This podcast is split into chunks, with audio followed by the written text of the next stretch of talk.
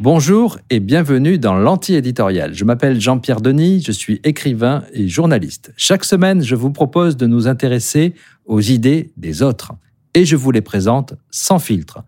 L'anti-éditorial, un nouveau média conçu par Bayard.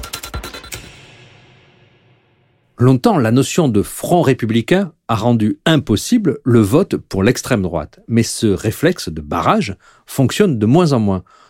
On le constate même, désormais, le tout sauf Macron séduit une partie des électeurs de Valérie Pécresse ou de ceux de Jean-Luc Mélenchon, ou alors il se superpose au tout sauf Le Pen. Pourquoi tant de haine? L'anti-éditorial a essayé de comprendre. Alain Faure, directeur de recherche au CNRS, relève trois reproches qui reviendraient de façon récurrente. Le président est perçu comme insensible, hors sol et sans boussole.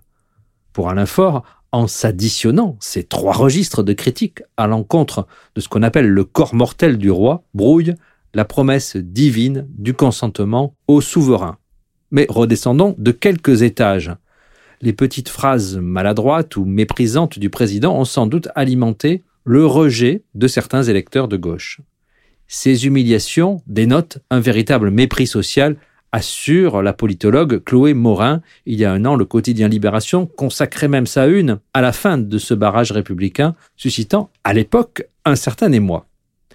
Mais est-ce si nouveau? Le président sortant est-il personnellement en cause? En réalité, Emmanuel Macron n'est pas plus détesté que certains de ses prédécesseurs. C'est un grand classique, c'est en tout cas ce que pense le politologue Bruno Cotresse.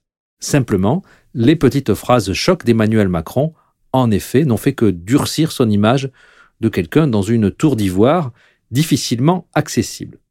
D'accord, mais prenez François Hollande, par exemple. Voici ce que note le journaliste politique Olivier Biffaut en 2018. Rarement, écrit-il, un homme public qui fut président de la République en activité et qui est devenu chef de l'État, rangé des voitures, n'a suscité autant de détestation, voire de haine, de la part de certains segments de l'opinion. Pour Biffaut, il est comme ça, François. Quand on le déteste, on le déteste vraiment, sans mesure, sans limite, sans borne, sans barguigner. Pendant son quinquennat, deux catégories de personnes, à droite et à gauche, n'ont pu s'empêcher de lui tomber dessus à bras raccourcis. Lui tomber dessus est à y bien regarder une expression un peu faible pour décrire les tombereaux d'insultes qui se sont déversés sur lui sans discontinuer pendant cinq ans. À l'époque, une expression, allez, mi-corésienne, mi-anglo-saxonne, est même née le Holland bashing. En fait, depuis Nicolas Sarkozy, la détestation envers le sortant devient un phénomène récurrent. Prenez donc Nicolas Sarkozy. En 2011, observe Franz-Olivier Gisbert, on a rarement vu un pouvoir autant vomi, moins pour sa politique que pour la personne de son chef qui hystérise tout. Et pourquoi? Eh bien, en travaillant plus avant sur le personnage, on saisit vite que les Français ne le détestent pas parce qu'il leur ressemble, mais parce qu'il est leur caricature. C'est un coq hyper macho, pense Gisbert. Tous ceux qui ont élevé des volailles le savent, dans la basse-cour, il y a presque toujours un coq dressé sur ses ergots qui persécute les pauvres poulets. Finalement, on est obligé de le liquider. Mais alors, peut-on détester Sarko car il serait trop semblable à nous, et Macron pour des raisons inverses parce qu'il ne nous ressemblerait pas assez? Ça ne paraît pas très logique. Alors, l'anti-éditorial a cherché une autre explication. La détestation du président n'est pas une affaire personnelle. Elle est aussi et surtout le reflet d'une crise existentielle. C'est d'ailleurs la thèse de Nicolas Sauger et Emiliano Grossman.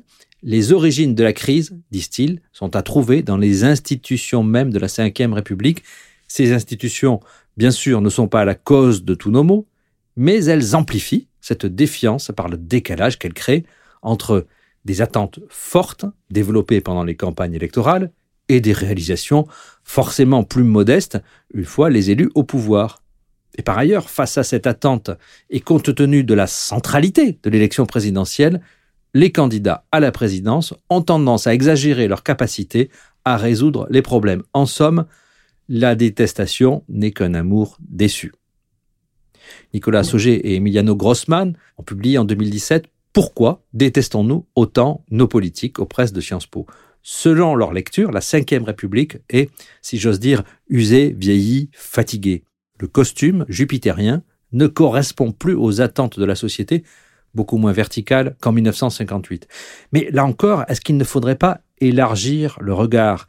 Est-ce seulement une crise française? Eh bien, en 2006, il y a donc déjà plus de 15 ans, l'ancien conseiller de Tony Blair, Matthew Taylor, avançait une autre explication encore plus globale. À l'ère de l'individu roi, les citoyens sont de plus en plus réticents à être gouvernés, mais pas encore capables de s'auto-gouverner. En somme, l'électeur français, anglais ou américain fait sa crise d'adolescence. Il se montre à la fois exigeant et contradictoire dans ses demandes. Par exemple, les citoyens veulent du durable, de l'éco-responsable, mais les consommateurs exigent des prix du carburant peu élevés.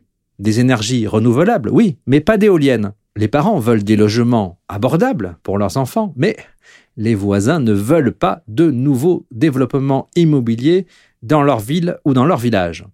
Si l'on suit cette théorie, la détestation n'est donc pas intrinsèque à la démocratie française, ni imputable à Emmanuel Macron ou à telle ou telle figure politique. Les politiciens n'en sont pas responsables, mais victimes. Parfois cruellement, on peut rappeler qu'en Grande-Bretagne, ces dernières années, deux députés, tout à fait ordinaires, ont été assassinés. La travailliste Joe Cox en 2016 et le conservateur David Ames en 2021. Alors, pour en revenir à notre second tour, eh bien, pour l'emporter, le président sortant doit donc déjouer ce piège infernal de l'insatisfaction citoyenne, mais il doit aussi surmonter ce rejet dont il est, selon les uns, le premier responsable et selon les autres, la dernière victime en date. Une chose est sûre toutefois, la haine des politiques est une terrible spirale. Alors, est-on allé trop loin dans cette détestation d'Emmanuel Macron au risque de mettre en péril l'édifice démocratique?